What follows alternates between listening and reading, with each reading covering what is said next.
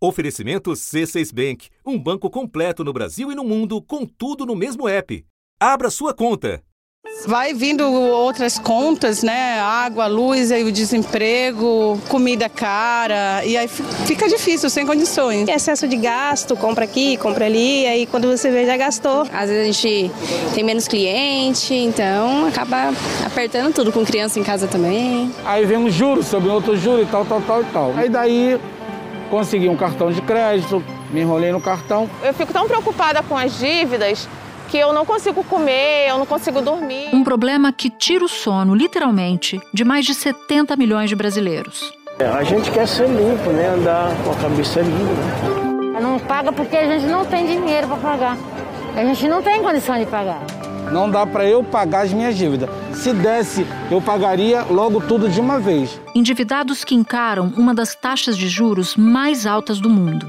A dívida do cartão de crédito é uma das mais perigosas que existem no Brasil, por causa da taxa de juros alta, que chega a mais de 400% ao ano.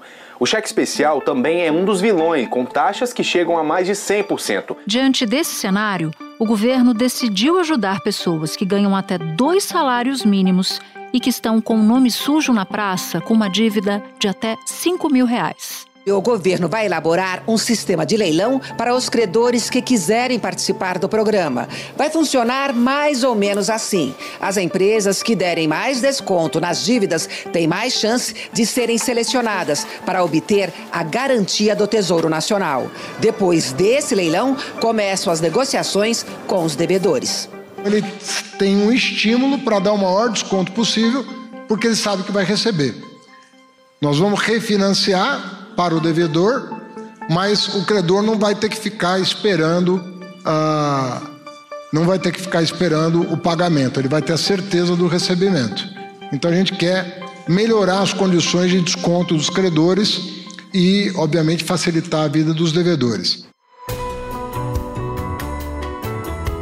Da redação do G1, eu sou Natuzaneri e o assunto hoje é o endividamento dos mais pobres. Um episódio para entender a gravidade da situação econômica da classe D e os possíveis impactos do programa do governo para essa população e para a economia do país. Neste episódio, eu converso com Renato Meirelles, fundador do Instituto Locomotiva e do Data Favela, e Rafael Pereira, ex-presidente da Associação Brasileira de Crédito Digital e cofundador da fintech de crédito OpenCo. Quarta-feira, 7 de junho. Renato, eu quero te pedir para nos dar um panorama dessa classe D, que é o público-alvo do programa Desenrola de Renegociação de Dívida. Como é que essas famílias estão vivendo hoje no Brasil? Qual é o grau de dificuldade do dia a dia delas? A população de baixa renda, a população da classe D e E, foi a camada da, uh, dos brasileiros que mais sofreu tanto na pandemia quanto na crise econômica. Imagina o seguinte, Natuza, nós estamos falando aí de uma parcela que tem a maior participação da sua renda reservado para alimentação. E nós todos sabemos que a inflação de alimentação liderou o crescimento inflacionário do Brasil nos últimos anos. A prévia da inflação oficial desacelerou em maio. O IBGE divulgou os números hoje do IPCA 15, que ficou em 0,51%. Ele foi pressionado agora nesse mês pela alta do preço dos alimentos. É uma parcela da população brasileira que concentra os índices de desemprego no nosso país. Muitas delas, inclusive, perderam o seu emprego formal durante a pandemia. Então, esses brasileiros estão desempregados, estão gastando mais com os itens básicos e, portanto, ficam sem alternativa quando chega o final do mês, mas o salário acabou uma semana antes do mês, eh, do mês terminar. Quais são os efeitos da inadimplência para a vida das pessoas, inclusive no comportamento delas? Porque eu sei que você mede isso o tempo inteiro. Essa é a, é a grande pesquisa da sua vida, né? Desde 2019, nós temos um painel que acompanha os inadimplentes é, brasileiros, realizado aí em parceria uh, com o Negocia Fácil. O que, que a gente sabe?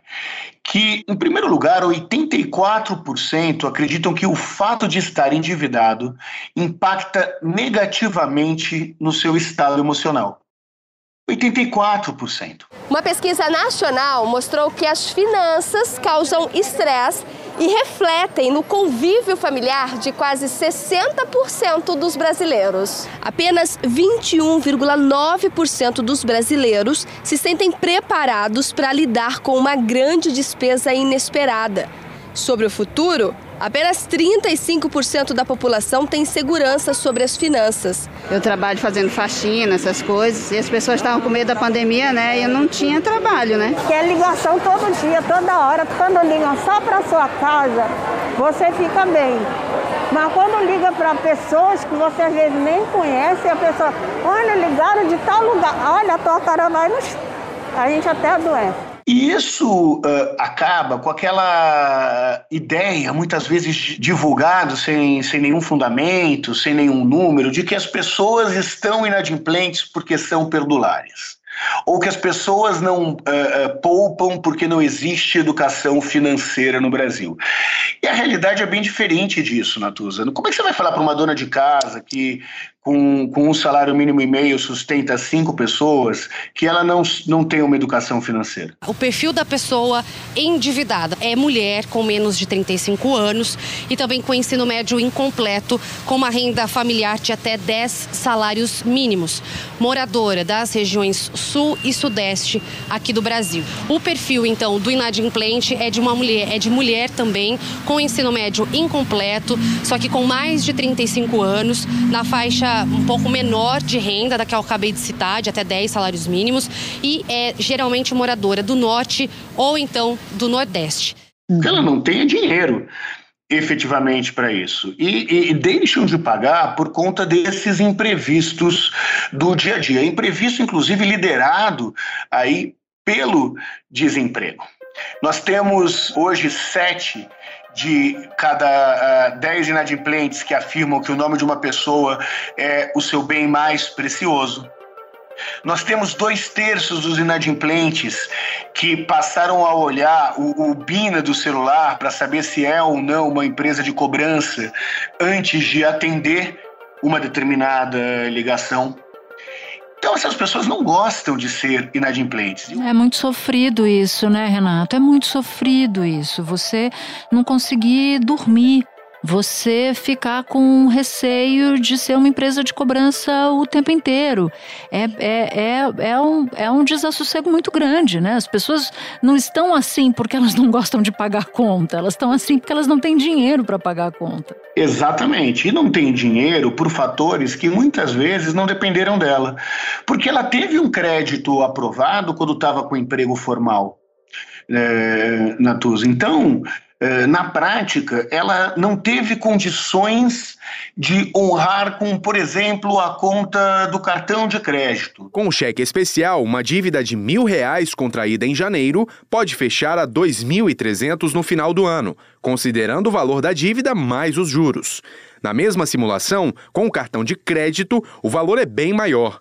Uma dívida de mil no início do ano pode chegar a cinco mil em dezembro, considerando o valor mais os juros. Aliás, esse é um dado bastante interessante que, que, que as nossas pesquisas do Instituto Locomotiva trazem. Imagine que, que hoje né, nós temos 61% dos brasileiros endividados que têm um, um, um hábito interessante, que é o de rodízio de contas.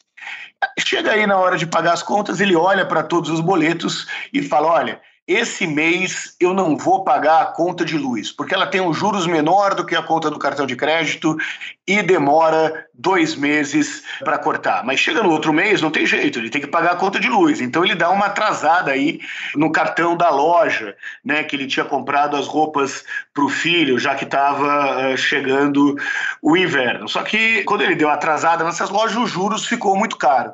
Então todo mês é, um, é, é de fato um rodízio de contas para escolher que que conta ele vai conseguir honrar, né? É, esse é o nome que, que eles dão nas nossas pesquisas qualitativas, Natuza, mas é o que os economistas chamam de pedalada fiscal doméstica, né? É a mesma coisa. Os bancos que aderirem ao programa vão ter uma obrigatoriedade a mais. Terão que imediatamente limpar o nome dos consumidores inadimplentes que devem até 100 reais. Essa exigência não vale para varejistas e outras empresas. Agora eu queria tirar uma, uma dúvida com você em termos políticos.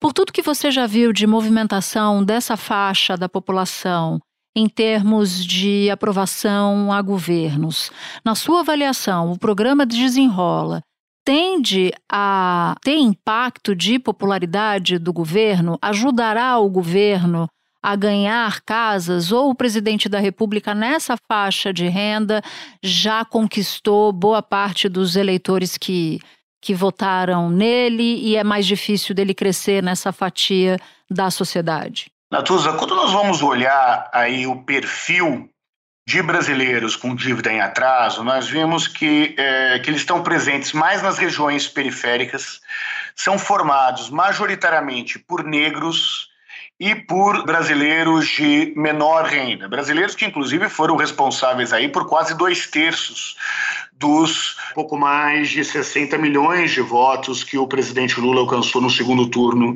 das últimas eleições presidenciais. Por que, que eu estou contando essa história? Porque, efetivamente, é, no primeiro momento, blinda o eleitorado que garantiu a vitória é, de Lula. Né? Vale lembrar que se o Lula não tivesse é, tido uma ampla vantagem nessa fatia da população brasileira, provavelmente ele teria sido derrotado para o ex-presidente Jair Bolsonaro. Agora, esse perfil de inadimplentes, pessoas que serão beneficiadas pelo programa Desenrola, é, atinge uma camada mais ampla dessas classes DE. A camada, por exemplo, dos eleitores evangélicos. É, o nosso ouvinte sabe que quanto menor a renda, maior a participação dos eleitores é, evangélicos. E eles também têm contas em atraso ou têm parentes com contas em atraso. Né? É, então, ele, ele, ele, além de blindar o seu eleitorado, ele começa a pegar aquelas franjas do bolsonarismo na baixa renda, que também foi responsável por uma parcela do, do, dos votos de Jair Bolsonaro. O anúncio do programa Desenrola foi aqui no Palácio do Planalto. Era uma promessa de campanha do presidente Lula. Hoje, a maior parte das dívidas dos brasileiros é com bancos, varejistas e as companhias de água, gás, luz e telefone. A ideia é que ele imediatamente já tire do, o nome do SPC do Serasa para se habilitar a participar do programa. Esse é um dos objetivos nossos. Tem uma outra razão aí é, que, é, que pode trazer um impacto eleitoral positivo. Né? Os inadimplentes movimentam por ano pouco mais de 800 bilhões de reais, Natuza. São 800 bilhões de reais que não passam pelo sistema formal de, de, de trabalho. Porque ele pede para não depositar, ele, ele vende, por exemplo, um pano de prato e pede para que o pagamento não seja depositado na conta dele. Ele pede o pagamento em dinheiro, porque se depositar na conta dele e ele tiver no rotativo, esse depósito é capturado pelo banco. Que tendo acesso a crédito, passa é, é, o crédito que ele voltará a ter acesso a partir do momento em que ele regularizar a sua situação com as instituições financeiras, você cria um círculo virtuoso na economia. Entendi. Então, o que, que nós vamos começar a ter? Esse brasileiro com, com, com o nome limpo vai poder passar a receber em PIX, por exemplo. Então, você tem uma movimentação da economia como reflexo, é isso que você está dizendo. Exatamente. E a economia é, movimentando, inclusive a partir da baixa renda, ele vai gastar é, é, com o seu cartão de crédito o dinheiro que ele está recebendo em, em varejistas das classes especialistas em classes C e D, que se venderem mais, contratam mais gente. Lembrando que foi o desemprego a maior causa da inadimplência. O desenrola deve ser encarado não como um, um, programa de perdão aos perdulários. Inclusive, os perdulários são aqueles que têm dívidas é, muito maiores do que 5 mil reais. Esse programa tem que ser visto como um programa de auxílio aos mais necessitados. Para um processo de endividamento que tem proporções pandêmicas, em especial nos brasileiros de menor renda brasileiros que, ao não terem acesso ao crédito, não conseguem trocar a sua geladeira que está quebrada, não conseguem comprar um micro-ondas, não conseguem, muitas vezes, parcelar uma ceia de Natal em duas ou três vezes. São brasileiros que acabam indo para a informalidade, Natuza, porque se formaliza, se eles se formalizarem, o banco acaba comendo aquele dinheiro que, tá é, que entraria na conta dele, dinheiro que vai fazer falta para, por exemplo, fazer a compra é, na feira livre né, compra importante aí para manter a alimentação da sua família. Segundo um levantamento divulgado este mês pelo Sindicato do Comércio Varejista, 65% da renda das famílias estão indo para o consumo de itens essenciais, como alimentação, saúde e medicamentos. E 35% para itens não essenciais, que é o caso, por exemplo, de roupas, calçados e brinquedos. Antes da pandemia, o gasto era mais equilibrado. A gente tinha uma divisão mais distribuída entre itens essenciais com 50% e não essenciais com 50, outros 50%. Nenhuma economia do mundo cresceu sem oferecer crédito para a sua população, seja o crédito imobiliário, seja o refinanciamento de dívidas por um juros mais baratos. E quando o governo afirma que parte dessas dívidas podem ser renegociadas, refinanciadas com juros de até 1,99% ao mês, e você compara esses juros com os juros do cartão de crédito, que chega a ser três, algumas vezes quatro vezes maior do que é, o refinanciamento proposto pelo governo, o que, que a gente vê? Na prática essas dívidas serão pagas. O que não uh, ficará na mão dos bancos são esses juros que foram, inclusive, um dos grandes responsáveis aí pelo aumento da inadimplência no Brasil. Renato, muito bom ter você aqui no assunto. Como sempre, eu aprendo bastante com você. Volte outras vezes. Um prazer enorme, sou fã e seguidor do assunto. Um beijo, Natuza, um beijo a todo mundo que está nos ouvindo. Espera um pouquinho que eu já volto para falar com Rafael Pereira. Com o C6 Bank, você está no topo da experiência que um banco pode te oferecer. Você tem tudo para sua vida financeira no mesmo app, no Brasil e no mundo todo. A primeira conta global do país e atendimento personalizado, além de uma plataforma de investimentos em real e dólar com produtos exclusivos oferecidos pelo C6 em parceria com o JP Morgan Asset Management. Quer aproveitar hoje o que os outros bancos só vão oferecer amanhã? Conheça o C6 Bank. Tá esperando o quê? C6 Bank. Rafael, eu vou te pedir para nos explicar qual é o cenário do mercado de crédito no Brasil, com uma taxa básica de juros no patamar de 13,75% ao ano. Eu sei que a situação é dramática, mas eu queria que você nos descrevesse essa situação. Primeiro que o Brasil sempre foi um país muito volátil, tá? Então, é claro que com um, juros nesse patamar, você tem um, um desafio né, do custo de capital para você fazer operações de crédito, né? Você sobe demais o custo de financiamento aí para as famílias e para as empresas. É, mas esse não é o único componente do, do mercado atual, né? Assim, esse mercado hoje em dia está combinando né, esse custo é, alto né, do, da, da Selic com um recorde aí de, de endividamento familiar das empresas. Né? Então você ver um país que não cresceu né, durante bastante tempo e teve uma inflação bastante alta no período acumulado, é, isso destrói né, a capacidade das famílias de arcarem com suas, com suas despesas, com seus compromissos, empresas com seus compromissos. Então, essa combinação né, de, de falta de capacidade de pagamento com juros altos é que cria um desafio bastante grande no mercado hoje. Agora, um estudo da Fundação Getúlio Vargas demonstrou, não faz muito, muito tempo, que o volume de dívidas para consumo rápido, ou seja, aquele com juros mais altos, cresceu quase todos os anos desde 2012 aqui no Brasil. Então, eu queria que você nos ajudasse a entender o que esse crescimento revela sobre o tipo de dívida tomada pelo brasileiro e as dívidas que mais preocupam os bancos, por exemplo, que são os que concedem crédito. Eu acho essa pergunta ótima, porque ela, ela, ela tem um, um componente aí que já está na própria semântica da pergunta, né, que a gente usa constantemente a palavra dívida. E a gente se refere muito pouco a crédito. Né? E, e, eu acho que tem uma conotação semântica importante, né? onde dívida é aquele negócio que você está né, tá amarrado, você está atravancado com aquela dívida que não te larga.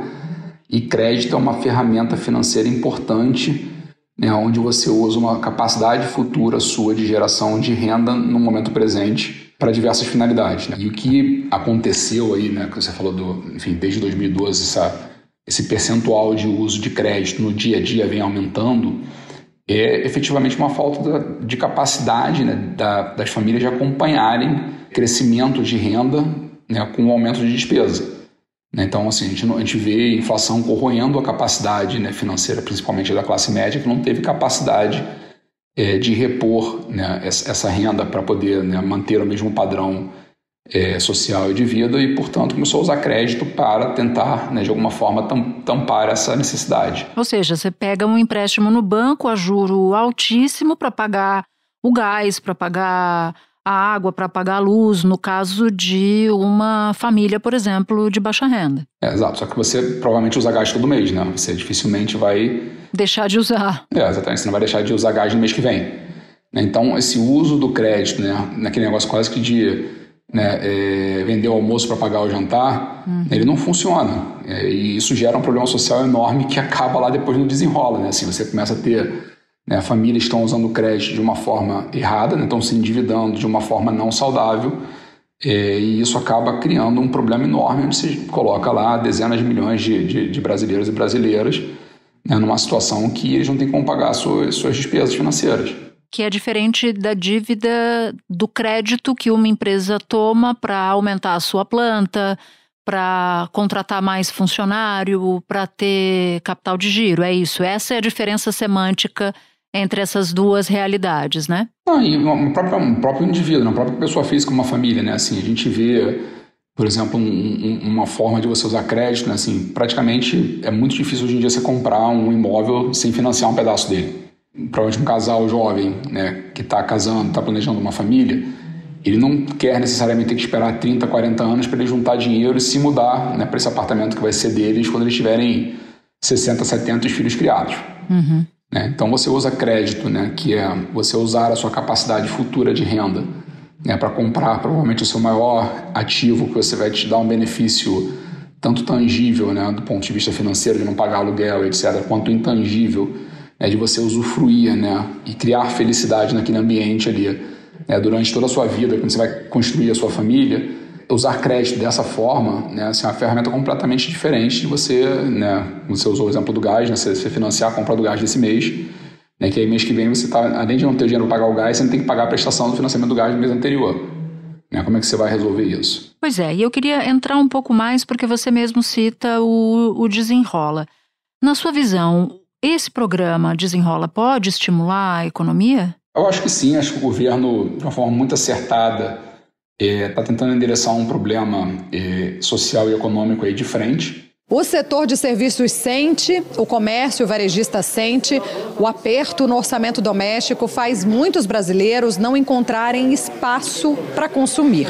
Essa pessoa deixando de consumir, o varejo não repõe estoque, não tendo reposição de estoque, a empresa, o produtor, não produz. Não produz, ele fecha um posto de trabalho com menor renda e cria até um ambiente recessivo, potencialmente, para a economia. É, é um problema complexo, né? Assim, se eu for analisar o que, que levou né, ao, ao, desenrola, é, existe uma diversidade de problemas que criaram essa situação. Né? Então, não tem uma solução simples para esse problema. É, o Desenrola me parece sendo um programa que foi bastante né, é, debatido aí entre diversos agentes econômicos. Acho que o governo fez um bom trabalho ali de ouvir diversas partes, tentar criar né, uma solução é, para um problema que não é simples. Então, assim, ele também não tem uma solução simples. Mas eu acho que é um primeiro passo importante né, de você tratar né, aquela causa meio que crônica, aquela consequência meio de uma causa crônica. Né? Então, é, é como se o paciente chegasse na emergência hoje, né, com, com um problema de saúde, você está, no primeiro momento, ele mantendo, né, dando aquela recuperada de, de coisas mais emergenciais. É, só que você precisa tratar também a causa raiz, né? Você, não, não adianta a gente resolver o desenrola agora e ter que fazer a cada cinco anos um desenrola novo, né? Vai ter o desenrola um, desenrola dois, desenrola três, porque se a gente não resolver o problema que levou desenrola, a gente vai ter desenrola 2, desenrola 3, ou desenrola 2025, desenrola 2027, a gente vai, vai ficar nessa repetição.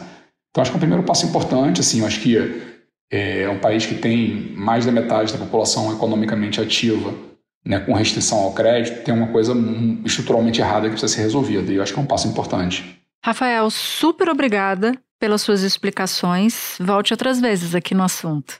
Ah, eu que agradeço. Qualquer coisa, estamos à disposição. Este foi o assunto, podcast diário disponível no G1, no Globoplay ou na sua plataforma de áudio preferida. Vale a pena seguir o podcast na Amazon ou no Spotify, assinar no Apple Podcasts, se inscrever no Google Podcasts ou no Castbox e favoritar na Deezer. Assim você recebe uma notificação sempre que tiver um novo episódio. Comigo na equipe do assunto estão Mônica Mariotti, Amanda Polato, Tiago Aguiar, Luiz Felipe Silva, Tiago Kazuroski, Gabriel de Campos, Nayara Fernandes e Guilherme Romero. Eu sou Natuzaneri e fico por aqui. Até o próximo assunto.